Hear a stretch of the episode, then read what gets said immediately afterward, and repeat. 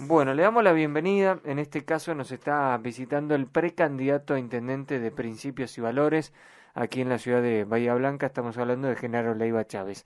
Genaro, ¿cómo andás? Buenas tardes, bienvenido. Buenas tardes, muchas gracias. ¿Todo bien? Todo bien, por suerte trabajando duro, ¿no? En la campaña. Y bueno, con la expectativa eh, que nos depara el 13 de agosto las elecciones primarias. Genaro, ¿cómo arrancó esta precandidatura? ¿Te lo ofrecieron? ¿Era algo en lo que ya venían trabajando? ¿Cómo surgió? Mira, eh, la realidad es que, como te contaba recién, fuera del aire, eh, yo hace muchos años que milito en política y en mi sindicato también. Siempre fui un militante de base y, bueno, las circunstancias hicieron que hoy día los compañeros y compañeras de, la agrupación y del partido me pidiesen ocupar el lugar de precandidato intendente. Eh, llegó así, ¿no? Eh, a diferencia de otros espacios donde por ahí las candidaturas vienen como ya un poco más digitadas, claro. acá se resolvió eh, a nivel local y entre los compañeros que están todos los días en la básica trabajando. ¿Fue una decisión rápida? ¿Dijiste sí, voy a ser candidato? ¿O tuviste que no, pensar no, un mira, poco, tuve... conversar con familia? No, sí, obviamente, sí, sí. Una, como dice Guillermo, ¿no? Uno eh, no decide cuando, cuando es un conjunto, no decide ni lo que va a cenar a la noche solo. Imagínate este tipo de, cuestiones que son un poco más relevantes. Eh, sí, lo consulté, obviamente. Inicialmente eh, no acepté la candidatura porque, bueno, dentro del espacio hay compañeras y compañeros que están sumamente preparados para ocupar el lugar y por cuestiones también de tiempo, de mi trabajo, yo sigo cumpliendo las tareas eh, laborales de, siempre. Eh, dije que prefería que vaya algún compañero o compañera que por ahí dispusiese de más tiempo y demás. Bueno, eh, me insistieron que no, que tenía que ser yo, que tenía que ser yo, hasta que, bueno, lo, lo resolví resolví, digamos, ocupar la precandidatura. Tal cual. En género, digamos, vos ya habías participado anteriormente políticamente, no, eh, contale a la audiencia cómo venís trabajando. Eh, sí, pero como militante de base. ¿no? Siempre mi rol fue en una unidad básica, eh, trabajando en los barrios, cuando es época de campaña, yendo a pegar carteles, pintando paredes, repartiendo folletos, que hoy día lo sigo haciendo, ¿no? Yo salgo con los compañeros y compañeras, salimos yo salgo con ellos a, cumplir todas las tareas de militancia como, como lo hice siempre, no, no varió eso. Genero, ¿y cómo ves a Bahía hoy? Varios de los precandidatos hablan de que está abandonada, otros de que está muy bien solo en la parte del centro, la periferia abandonada. ¿Cómo lo ves vos? Eh, mira, mal. La realidad es que las condiciones, eh, no solamente en cuanto a la infraestructura, son notoriamente eh, malas, digamos, calles y demás, sino que eh, conceptualmente está mal organizada la ciudad. No solamente falta mejorar las calles, que tenemos más de un 50% sin asfalto, sino que también tenemos que reordenar lo que es el transporte público, el tránsito. bueno, la radio esta está en pleno centro, ustedes lo sabrán. hay momentos en que es intransitable la ciudad, ¿no? Y bueno, en función de eso venimos trabajando con un proyecto en transporte. Em, bueno, yo además de, participar en el sindicato, eh, que es la fraternidad, yo soy secretario de transporte de las 62 organizaciones peronistas. Eh, así que bueno, el transporte es un área donde... ¿Que conoces? Donde me, claro, conozco y vengo trabajando ya hace un buen tiempo, ¿no? Y como ferroviario, eh, también en, el proyecto de transporte que tenemos es recuperar eh, para el servicio de pasajeros, tanto a nivel local como interurbano, eh, los trenes eh, que supimos tener en algún momento, ¿no? Tenemos, yo, recuerdo siempre de chico, ¿no? de mis padres y conocidos, mm. Como esta queja de, que Bahía fue una ciudad que no fue planificada, que está atravesada en varios puntos por cordones ferroviarios comparando con otras ciudades donde el cordón ferroviario va, te pongo un ejemplo, La Plata, va todo por un costado, no atraviesa la ciudad, etcétera. En Bahía eso, bueno, está como desordenado.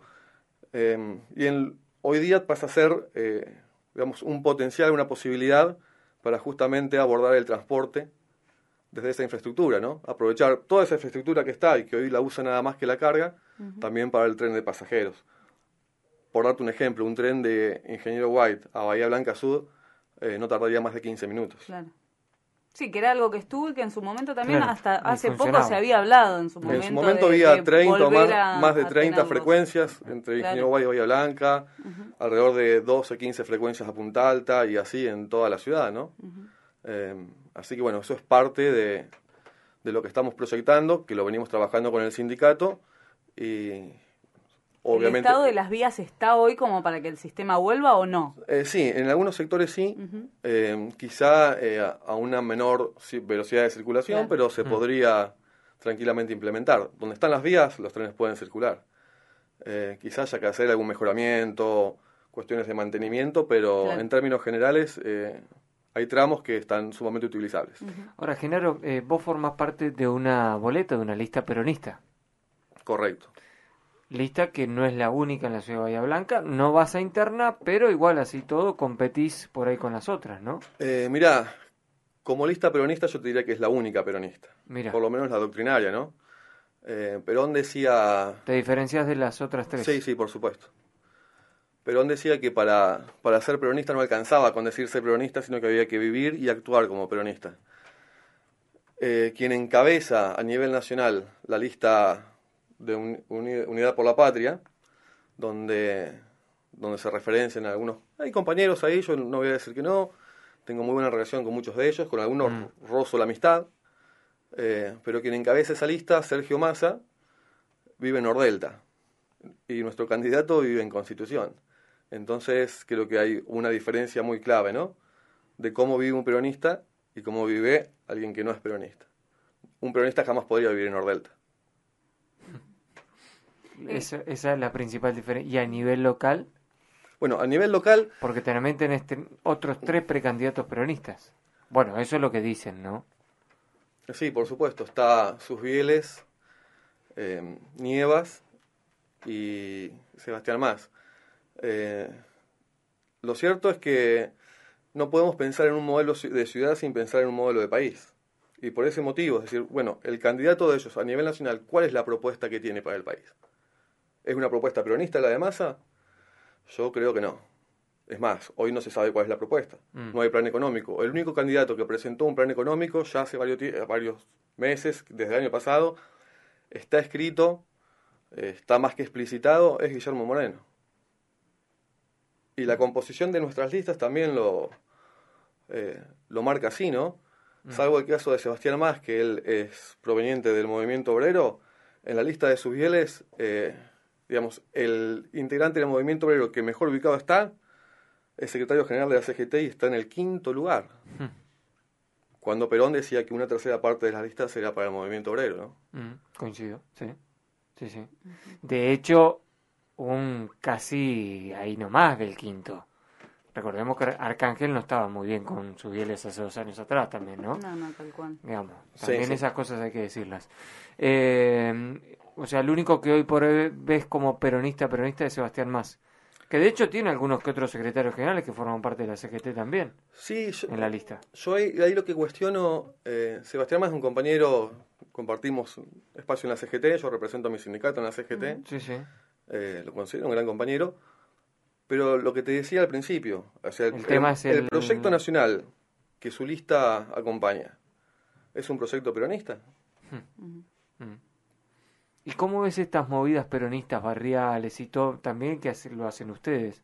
A diferencia por ahí de los Mira, el nombre de peronismo barrial a mí me parece un poco eh, llamativo, ¿no? Si no es barrial el peronismo, ¿qué es? ¿Tenés que poner que es barrial el peronismo? Es como una aclaración que no, no tiene sentido. Que no hace falta No decir. hace falta. Y eso claramente viene de una concepción que no es peronista y no es doctrinaria. Mm, Eh, Como cuando hablan de la economía popular. mm, Para el peronismo toda la economía es popular. mm. ¿Qué te parece la cámpora? Eh, mira, yo participé de ese espacio hace muchos años, allá por el 2010, estuve un tiempo, y considero que mucha gente se, ha sumado al espacio con, con una verdadera voluntad, viste, de vocación de trabajo y demás.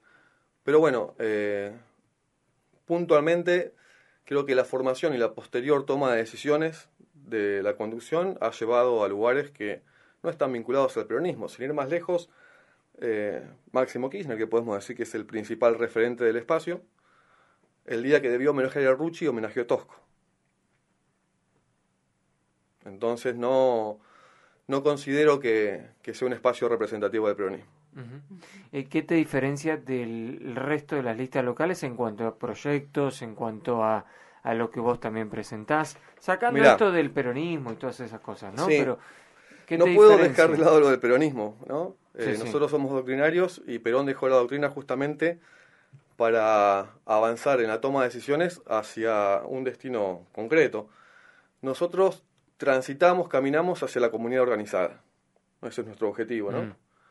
Eh, en ese punto es donde vamos a, poder lograr a nivel masivo y concreto la felicidad del pueblo, la comunidad organizada. Eh, esta comunidad organizada tiene algunos pilares de desarrollo en los cuales están, entre otras cosas, el deporte. Y yo he escuchado a un candidato hablar, hacer mucho hincapié sobre el tema de un polideportivo. Hmm.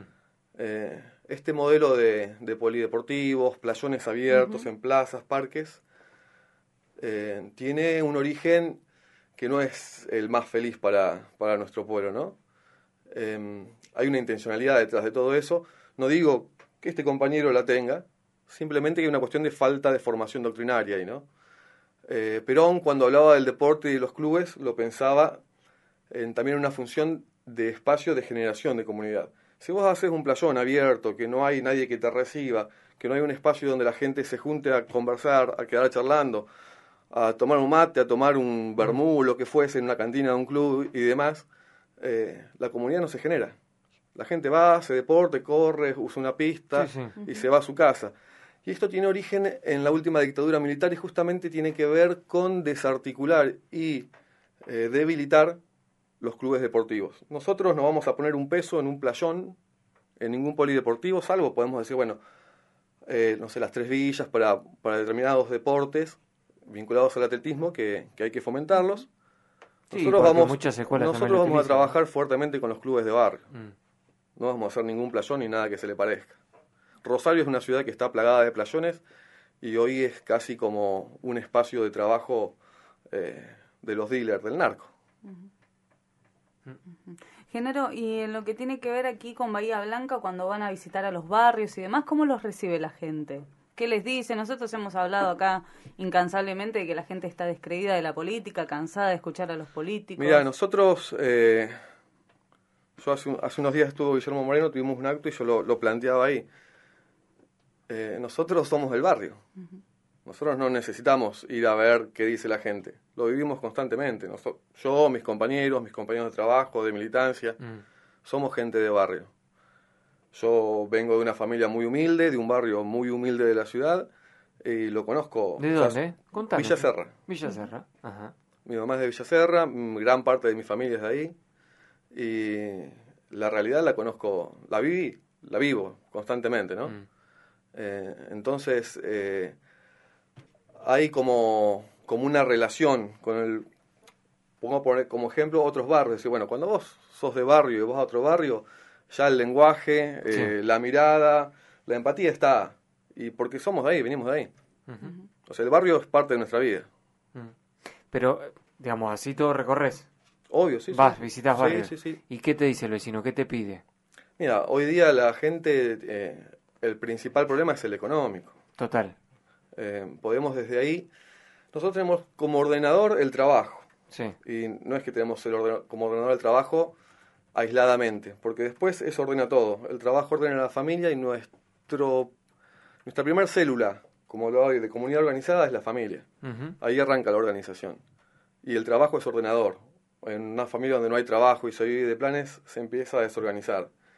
Eh, nuestra función principalmente en este tránsito a la comunidad organizada es hacerlo a través de, un modelo generador de empleo. Perón decía, gobernar es crear trabajo.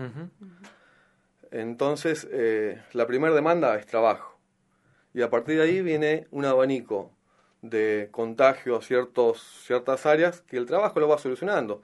Por decirte salud, eh, en una familia donde hay trabajo y los ingresos eh, son suficientes como para eh, suplir las necesidades de la familia, vas a tener a los chicos bien alimentados, bien vestidos, viviendo en un lugar que, calentito, cómodo, eso te conlleva eh, el hecho de menos enfermedad, menos situaciones que, que por ahí puedan generar eh, en la salud y quiero plantear también la cuestión de la seguridad, ¿no?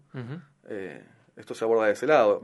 La salud no es hacer más, más hospitales, la seguridad no es hacer más cárceles, es generar trabajo y después te van a quedar las cuestiones que, que de por sí genéticamente y demás inevitables y en cuanto a la seguridad vas a tener siempre que le gusta vivir lo ajeno, pero vas a reducir mucho ese número. En lo que tiene que ver con educación, un tema que en los últimos meses ha sido más importante en Bahía por esto de los padres autoconvocados, la situación de las escuelas. Eh, sí, bueno, las situaciones edilicias son, eh, son, no quiero ser peyorativo en el concepto, pero son pésimas. eh, hemos tenido casos de, de chicos eh, con problemas a causa del gas, de la inhalación de gas, ¿viste? Es grave, es grave. Eh, si bien eso depende de provincia, el municipio tiene que estar eh, alerta de todo eso y exigiendo, ¿no? Eh, a veces pasa esto de que no, es de provincia, si no lo resuelven allá, y el intendente tiene que, que ir a golpear esas puertas eh, y poner la presión desde su espacio político que haya que poner para que las cosas se solucionen, digamos, tiene que gestionar para el vecino, no quedarse en el hecho de que pertenece o no eh, a tu estamento. Y, y después, bueno, la educación es, en, en el sentido de inicio y más de este conflicto, un poco eso. Y después hay que ver qué es lo que, ya yendo un poco más a qué, que- a qué queremos eh, en, en el sentido de, del, cuando formamos a nuestros chicos, qué es lo que buscamos. Ya ahí parece un debate que es un poco más arriba, que tiene que ver directamente con el Ministerio de Educación. Eh, que justamente es eso, queremos la incorporación de contenidos o qué. Eh, me parece que la educación tiene que apuntar inicialmente a la formación de buenas personas. Después viene el contenido, se va sumando. Pero si no apuntamos a eso, eh, como te decía, va a ser más complicado el tránsito hacia la comunidad organizada. Pero ¿cómo trabajarías el tema paros, medida de fuerza, la falta de clases? Mira, que, eso es un- Que, un, que en un mes solamente Es un, un derecho que tienen mes- los sindicatos. eh, el tema del paro y demás. eh, obviamente, si el reclamo es justo, uno no puede, Mm. no puede ponerse en contra de eso, ¿no? Eh, yo entiendo, lo- como padre, entiendo también la situación.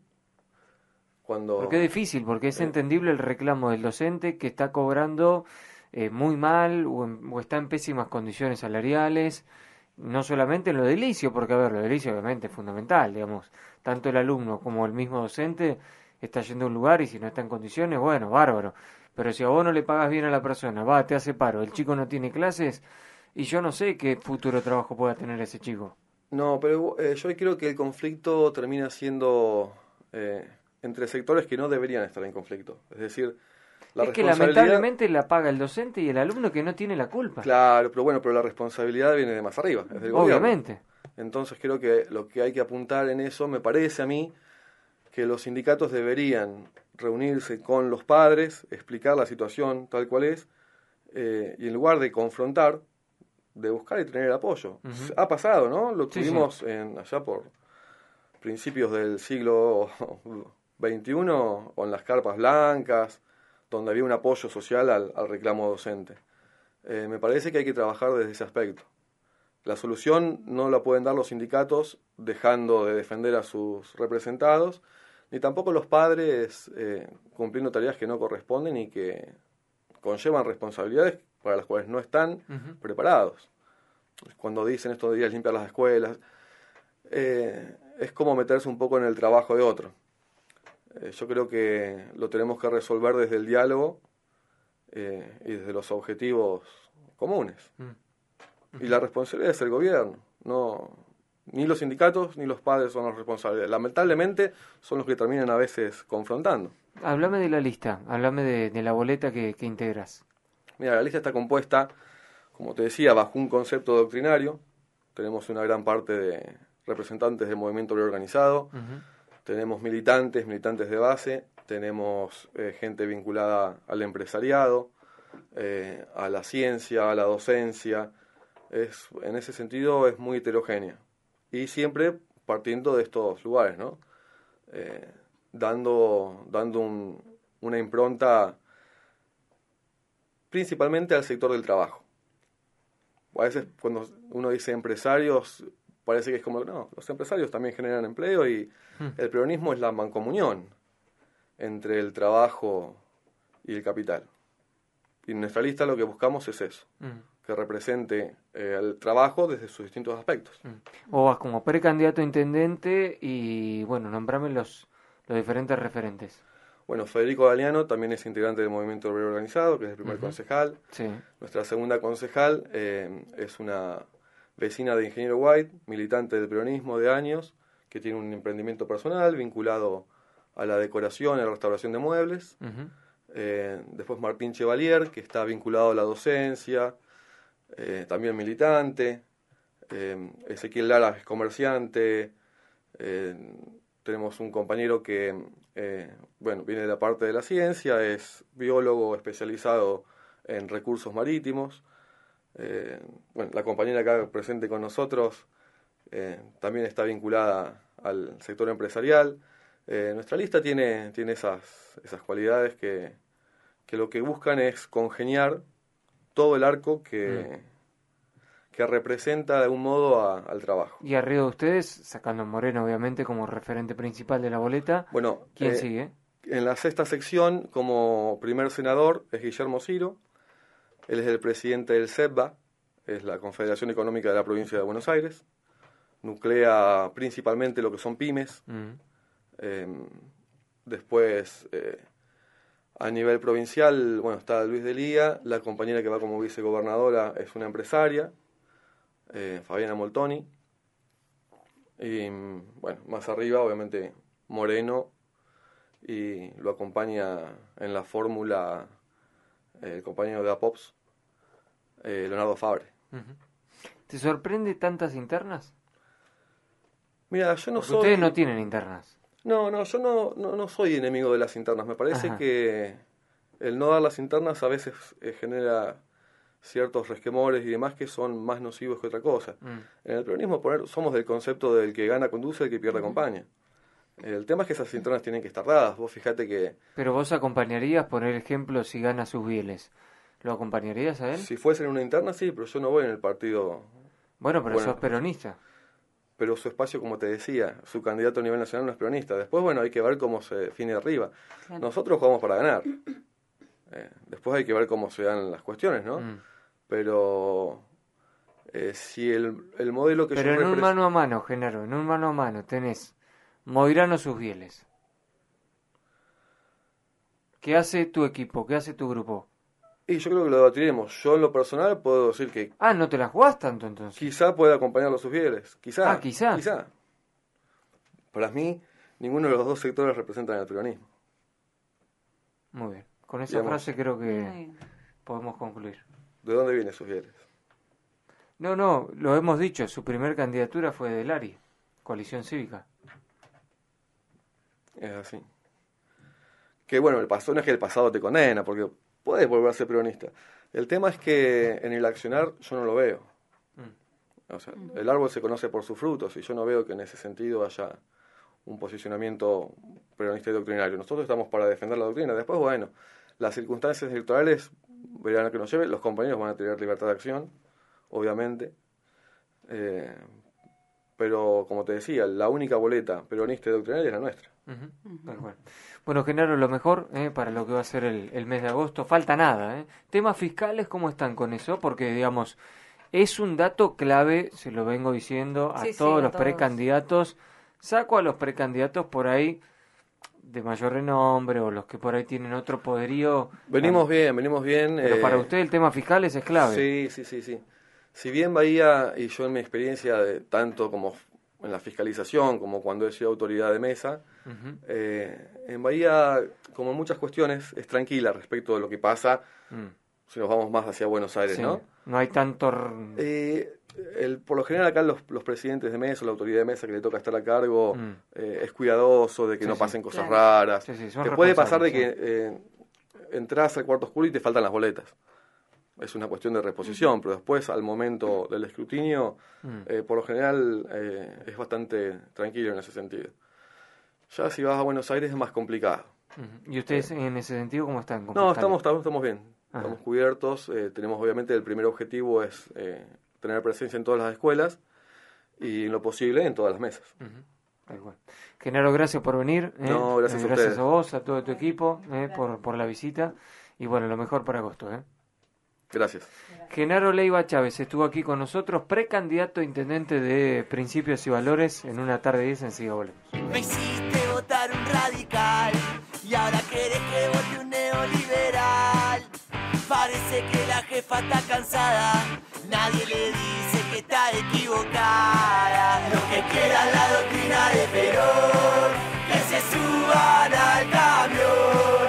Los que quieran otra década ganada, que lo lleven a Moreno a la Rosada. Los que quieran la doctrina de Perón, que se suban al camión. Los que quieran otra década